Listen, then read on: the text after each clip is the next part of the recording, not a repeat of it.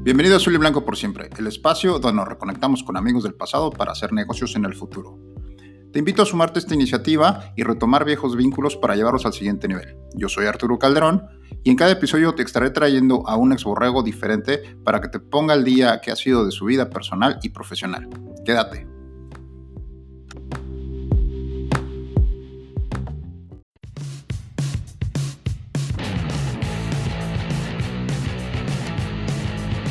Bienvenidos a otro episodio más de Azul y Blanco por siempre, el podcast donde nos reconectamos con viejos amigos del pasado para hacer negocio en el futuro. Esta mañana me acompaña vía telefónica desde la Ciudad de México Gamaliel Carrillo. Buenos días, Gamaliel. Buenos días, buenos días, ¿cómo estás? Muy bien, Gama, gracias por aceptar esta invitación. La verdad es que creemos que tienes mucho que aportar. Ya conoces el formato. Vamos a empezar por el kickoff. En el kickoff, por favor, dinos tu nombre completo, la generación que estuviste en Borregos Laguna eh, tu, la posición que jugaste y el título profesional del que te graduaste.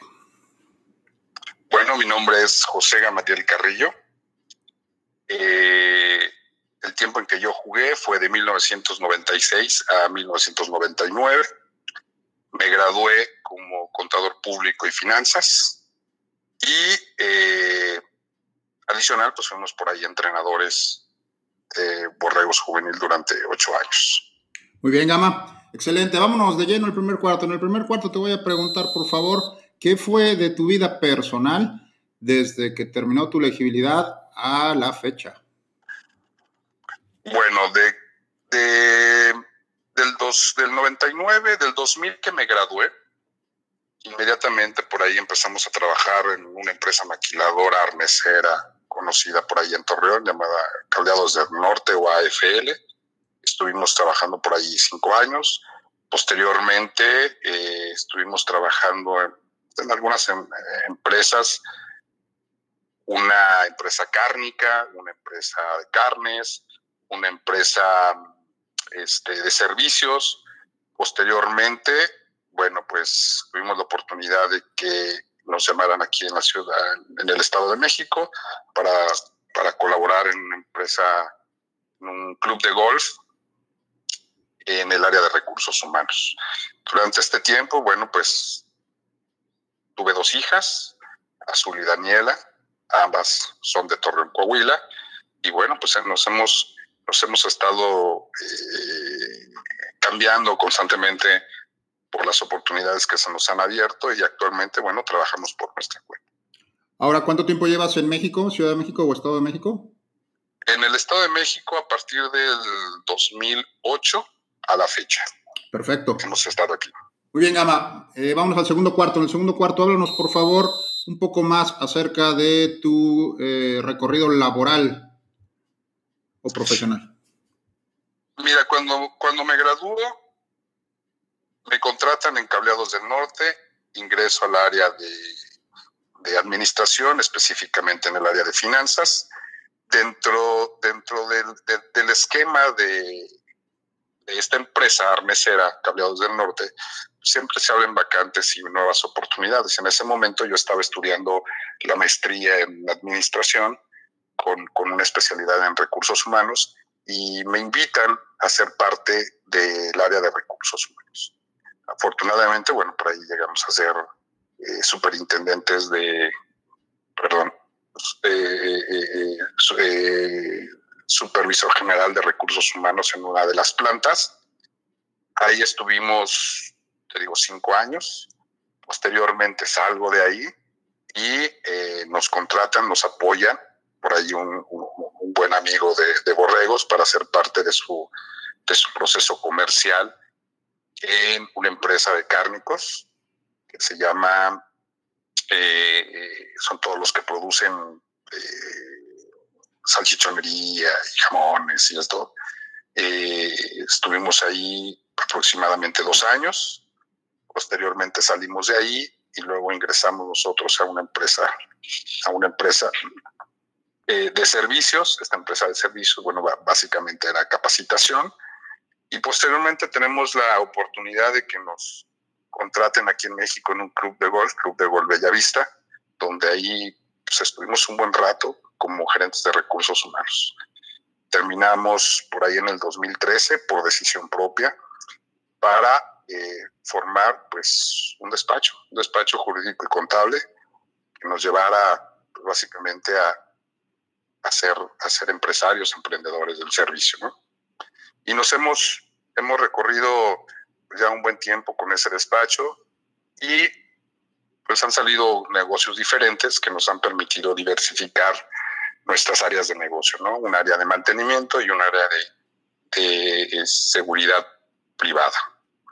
y básicamente nos hemos enfocado en eso, ¿no? Excelente. Oye, fíjate, quiero comentarte aquí que eres eh, de las personas o la persona que más eh, han referenciado en este podcast, sobre todo porque muchos nos han comentado que tú les diste la mano, les los, los ayudaste, les echaste la mano para poder entrar a su primer trabajo, en, pues tanto en, esta parte de Alfagama y un par de empresas en las que estuviste por ahí, que, les echaste la mano. Entonces, ah, este, sí. Me, me, faltó comentar esa de Alfagama, no sé por qué señor se me, se me olvidó, pero sí, yo te puedo decir que tengo más o menos como un récord de unos 50, 60 compañeros del TEC que, que, apoyamos para que abrirles las puertas, ¿no? Finalmente ellos, con su conocimiento, su actitud, su buena disposición, pues bueno, fueron aceptados, pero sí tuve esa oportunidad por, por haber estado yo en el área de recursos humanos, pues los invitaba, ¿no? Tanto exjugadores como, como no jugadores de, de, ahí del TEC. La verdad ha sido muy satisfactorio para mí y en todas las empresas, ¿no? Donde he estado, he tenido esa oportunidad y la verdad es que es algo que, los invito a que todo lo hagan. Claro, claro, qué bueno, qué bueno que pudiste, que tuviste la oportunidad y no te cerraste en, ese, en esa posición, ¿no? Porque de repente hay gente que se cierra y qué bueno que pudiste eh, echarle la mano. Ok, Gama, vamos a, voy a utilizar un tiempo fuera aquí y me gustaría abordar un poco un tema de tu especialidad. Eh, ya nos comentabas, me comentabas un poco fuera del aire, la cuestión, estás enfocado en la cuestión este, contable, financiera y fiscal de pequeñas empresas o de micronegocios que a veces pasan por debajo del radar, ¿no? La importancia que tiene eh, que algún profesionista, o en este caso tú como, tu despacho, estén enfocados en estos procesos. ¿Cuáles son las recomendaciones para un microempresario o me refiero a microempresario o mediano empresario para tener en cuenta en cuanto a sus finanzas como negocio?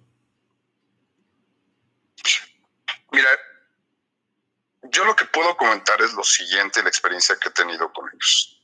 Primero te platico que el acercarme a ese, a ese tipo de negocios, los micro, es, eh, nació por la misma necesidad que tienen ellos de buscar la asesoría o la capacitación. Desafortunadamente muchos no pueden pagar las cantidades que en el mercado eh, se genera para, la, para, para, estos rubros. Entonces, están muy abandonados.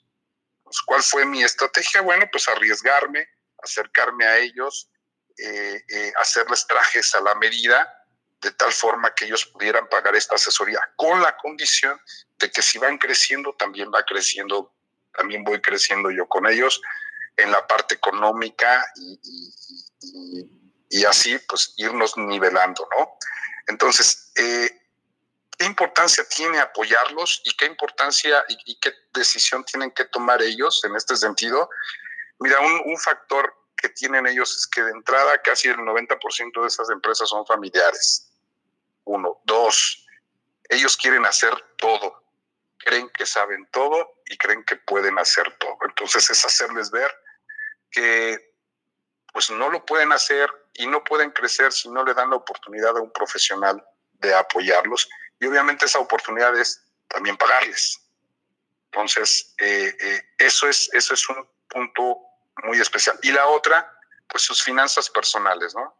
Eh, los mexicanos somos, somos, tenemos la poca cultura de la prevención y del ahorro, entonces eso lleva a que la gente pues viva al día y que, y que de su caja pague todo y que se esté endeudando con sus proveedores y que no tenga una buena planeación de su dinero, a pesar de que pueda ser un buen negocio, a pesar de que puedan vender bastante bien.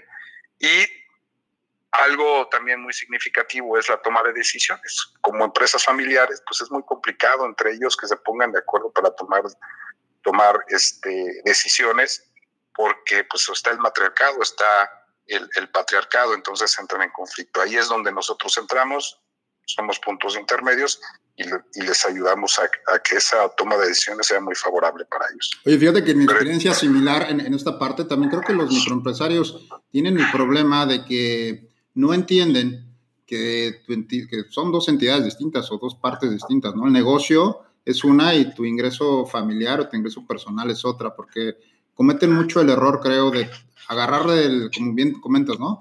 Tomar de la caja para, para pagar este, gastos personales y viceversa, ¿no? Tomar de la tarjeta de crédito personal para pagar este, cuentas por, por pagar de la empresa y es ahí cuando se viene, pues, todo el, digamos que la avalancha de problemas financieros, ¿no?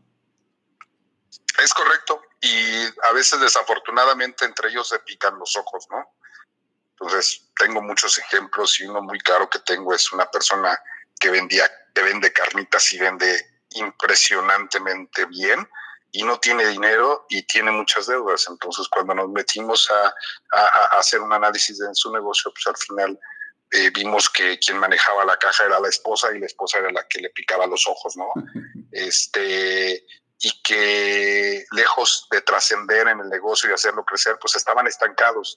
Tenían tienen, tienen, tienen mucha venta, tienen mucho reconocimiento por los años que tienen ahí, pero ¿y por qué no crecen? Pues efectivamente por eso, porque no tienen una disciplina financiera, personal, y no saben dividir las cosas, qué es negocio, qué es casa y qué es personal, ¿no? sí, la importancia de, para nosotros los contadores, como, como, como control interno, ¿no? De tratar de meter controles internos a tu negocio, siempre va a ser súper este, importante porque te van a ayudar precisamente a, no solamente a detectar fugas de dinero, sino fugas de, procesos o malos procesos o mal pago a proveedores, a clientes. Entonces, sí es importante acercarte a, un experto para, para, que puedas, te pueda apoyar en esa parte. Porque, ¿sabes qué creo, Gama? Que mucha gente tiene el concepto de que el contador hoy en día nada más sirve para pagar impuestos, ¿no?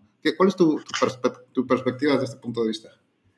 Pues sí, la mayoría, entre un 90 y 80%, ven, no, no ven a un contador como un aliado, ¿no? Sino una persona que les calcula sus impuestos y los paga. Pero también es culpa de los contadores, ¿no? En el sentido donde pues hacen el mínimo necesario solamente para cumplir un servicio que a lo mejor puede ser muy sencillo. Y la otra es que no es tan fácil también sentarse con, con los micros por, por, ser empresas familiares, porque pues sí te piden ayuda, pero de repente te sale el que, oye, pero pues si es mi dinero, tú no vas a enseñar, no me vas a decir cómo lo voy a gastar, ¿no? Entonces ahí es donde viene la experiencia y el cómo venderle las cosas. Eso es importante. La parte operativa, y como tú lo sabes, y como contador que eres, pues es, es, es, son procesos y son procesos que están esquematizados y pues son fáciles. Pero el tenerle esa información y a partir de ahí tomar decisiones, es ahí donde los contadores debemos de sentarnos e explicarle a la gente y cómo identificar cómo van sus números, ¿no? Desde a lo mejor un, un estado de resultados muy sencillito hasta un flujo de su efectivo, este, saber si vale la pena, no vale la pena, si el dinero que tienen es suyo o, o no es suyo, o creen que es suyo, o dónde está, porque hay hay, hay, hay, hay micros que me dicen, pues no sé dónde está mi dinero, no sé si gano o pierdo, yo vivo al día. Entonces, ese es el, ese es el verdadero reto, ¿no? Convencer a la gente.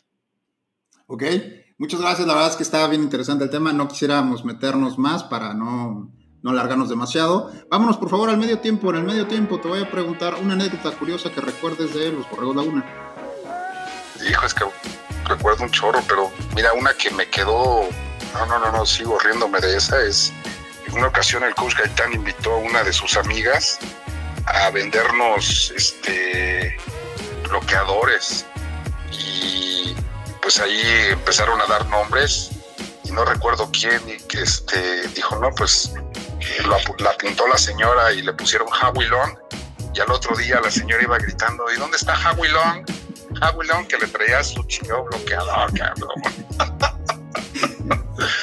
estuvo manchado eso, pero bueno, es uno que me, que me recuerda, ¿no? Tremendo, ¿verdad?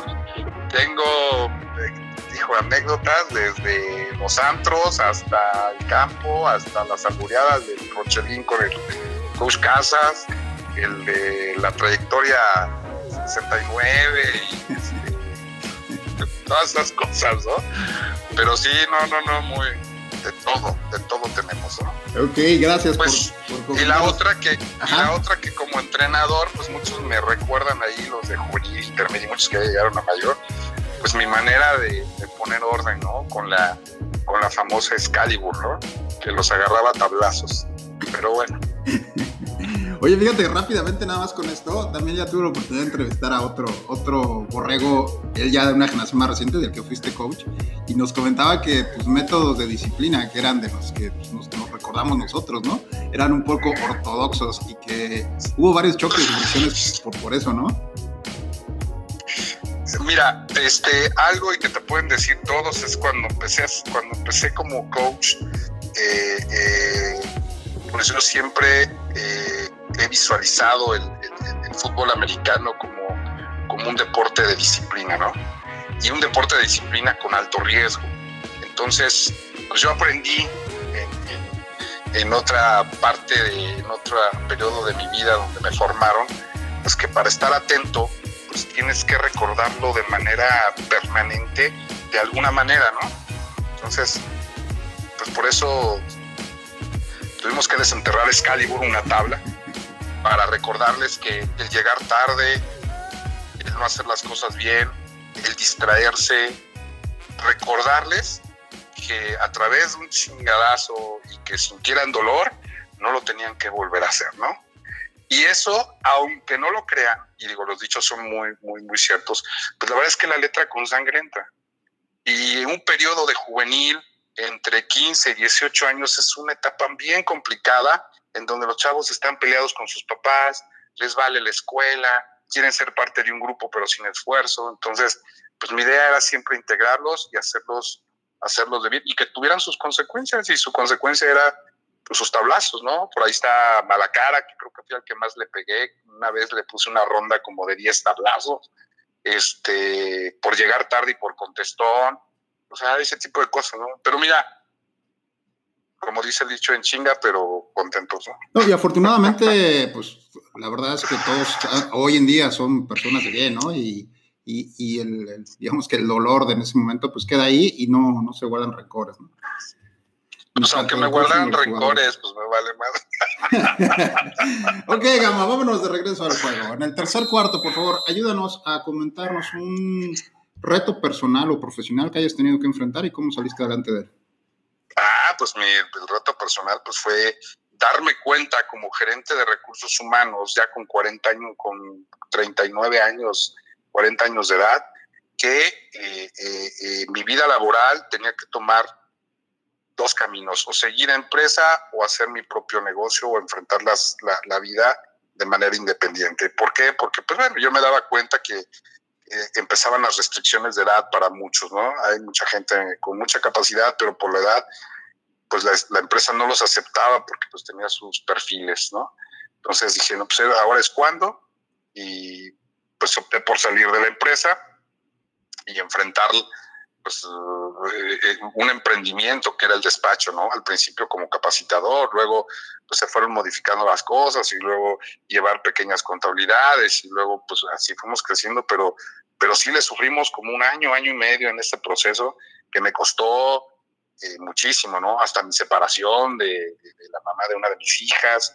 Entonces, sí, muchas cosas, estar tocando puertas y que te digan sí, te den la espalda, o te digan sí, pero no te cuándo, y, acercarte a los amigos, que, algunos te apoyan, otros te dan, te, ponen en referencia, otros eh, te mienten, pero digo, tampoco tomarlo personal, pero sí, sí fue muy complicado el arranque. Oye, este, este, proceso, porque a lo mejor mucha gente hoy lo está viviendo, ¿no? A lo mejor tienes una buena posición en un trabajo estable. yo me acuerdo que eh, uno de los puntos de las empresas grandes es que dicen, bueno, pues trata de pagarles bien, trata de mantenerlos ahí contentos para que cumplan su, pues, su necesidad económica, ¿no?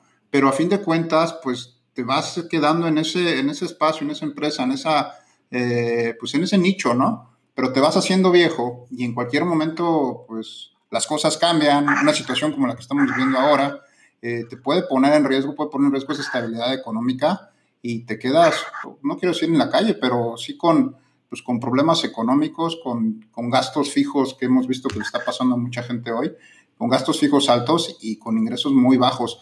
Eh, para ti, ¿cuál fue ese detonador de, tomar esta decisión? Porque es importante, ¿no? Decías, tengo un puesto importante y a lo mejor me está yendo muy bien y estoy mi familia eh, bien parada, pero pues a fin de cuentas es una decisión, pues ahora sí que como decimos, de muchos, de muchos huevos, ¿no?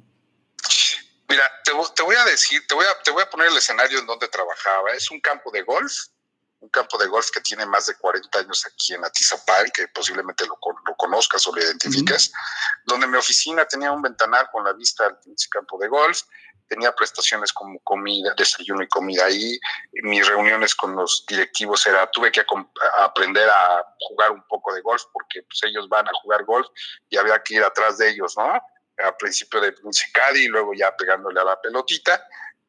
Muy cómodo, pero al final eh, eh, te empiezas a dar cuenta que las circunstancias pueden cambiar y que en una de esas, a pesar de que seas el mejor gerente o director o lo que tú quieras, pues se va a acabar tu ciclo con ellos y tu patada en las nalgas y gracias. Y cuando sales, pues te enfrentas a un, a un escenario que no vas preparado, empiezas a tocar puertas y te das cuenta que ni siquiera estás actualizado en muchas cosas, ¿no? Y que vas a competir con chavos de 35, 30 años de edad que a lo mejor no tienen la experiencia, quizá los conocimientos, pero pues van a cobrar menos que tú.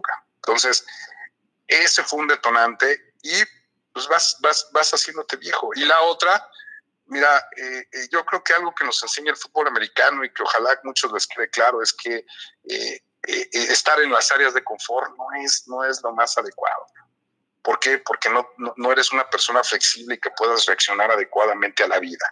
Entonces, el conformismo de de un, un ingreso estable, así lo pienso yo, un ingreso estable, te hace, te hace empezar a, a, ser mediocre en ese sentido.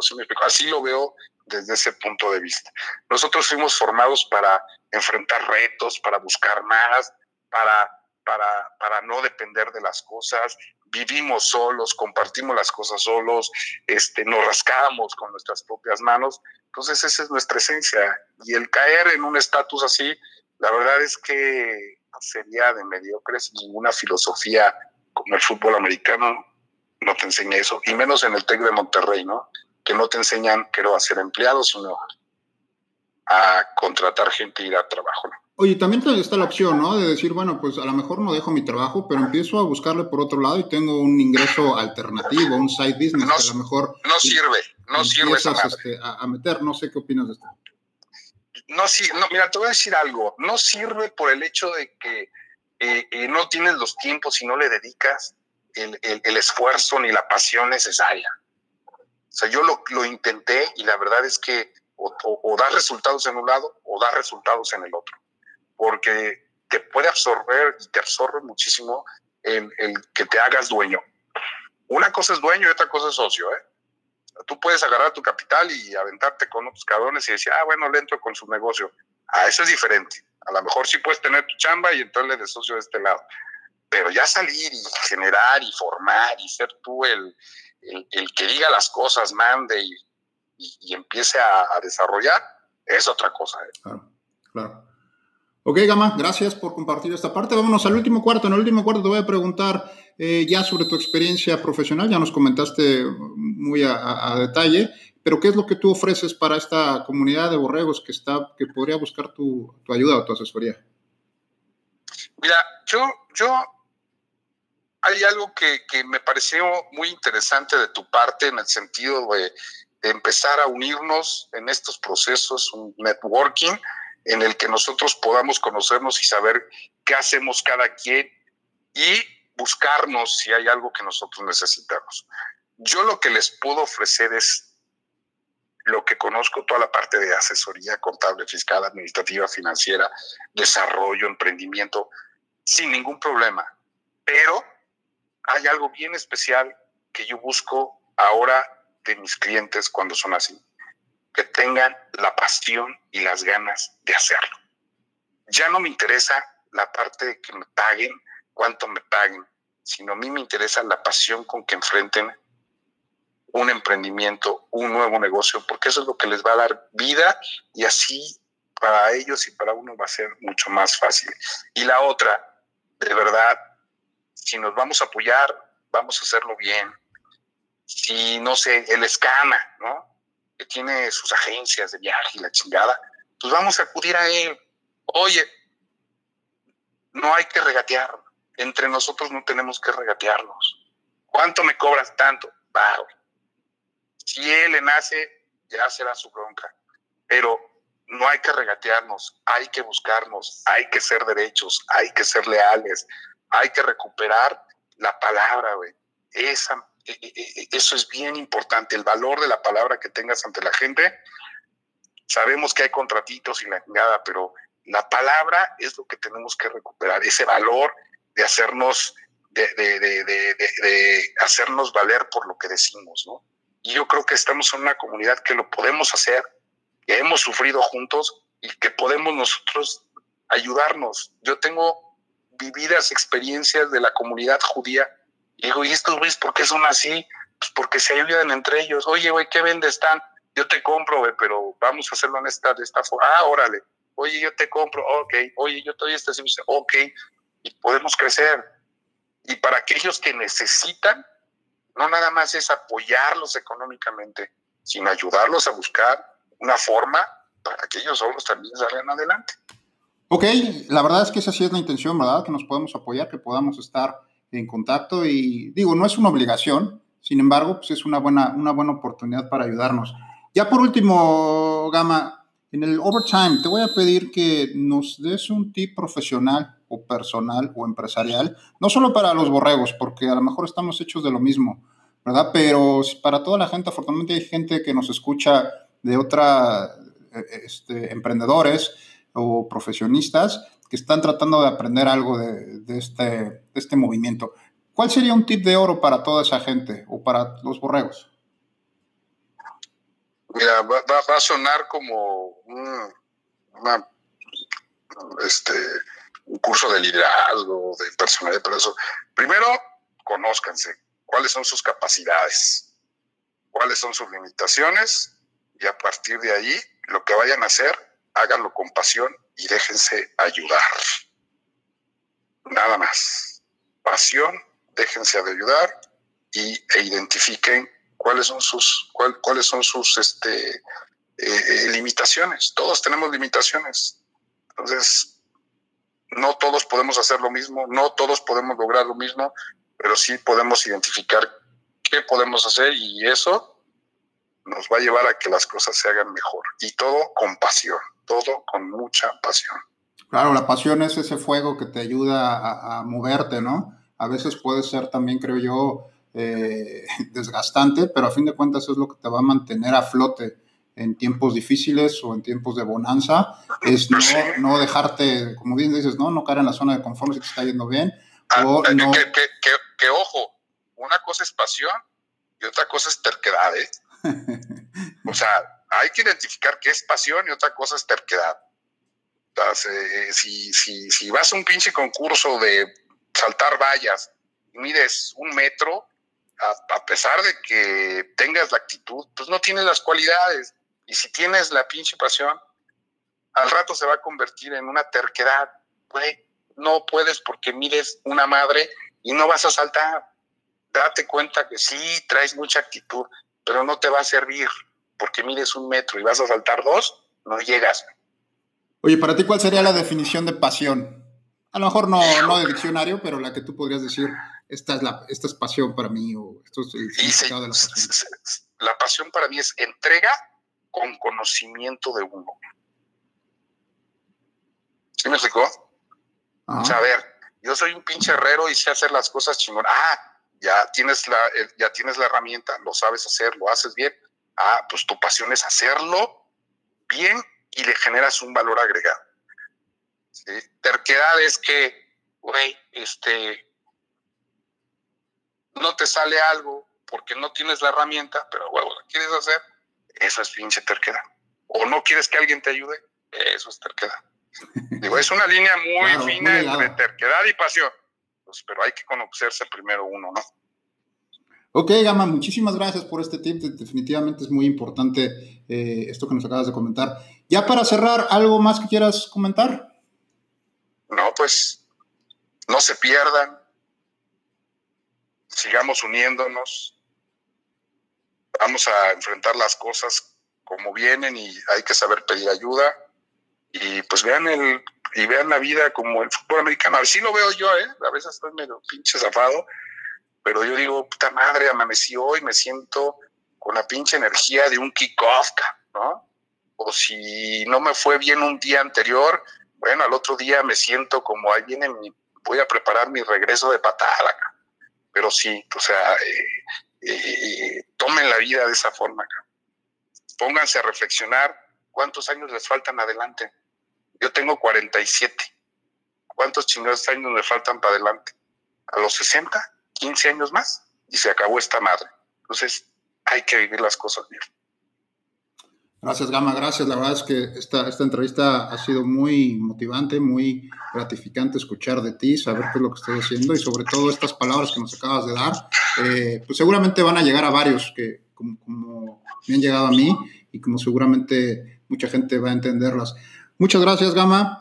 Gracias por participar. Por favor, eh, Amigo que nos estás escuchando, amigo, amiga, ayúdanos a compartir estos mensajes. Si eres parte de la comunidad Borrego, intégrate al proyecto. Queremos saber de ti. Seguro tienes mucho que aportar. Gracias por escucharnos por estos 30 minutos y nos escuchamos en la próxima ocasión. Ay, que, que el pinche cochelo sigue sin traerme los tacos al pastor que le pedí el fin de semana. ¿eh? Adiós. You know, man. You know, man.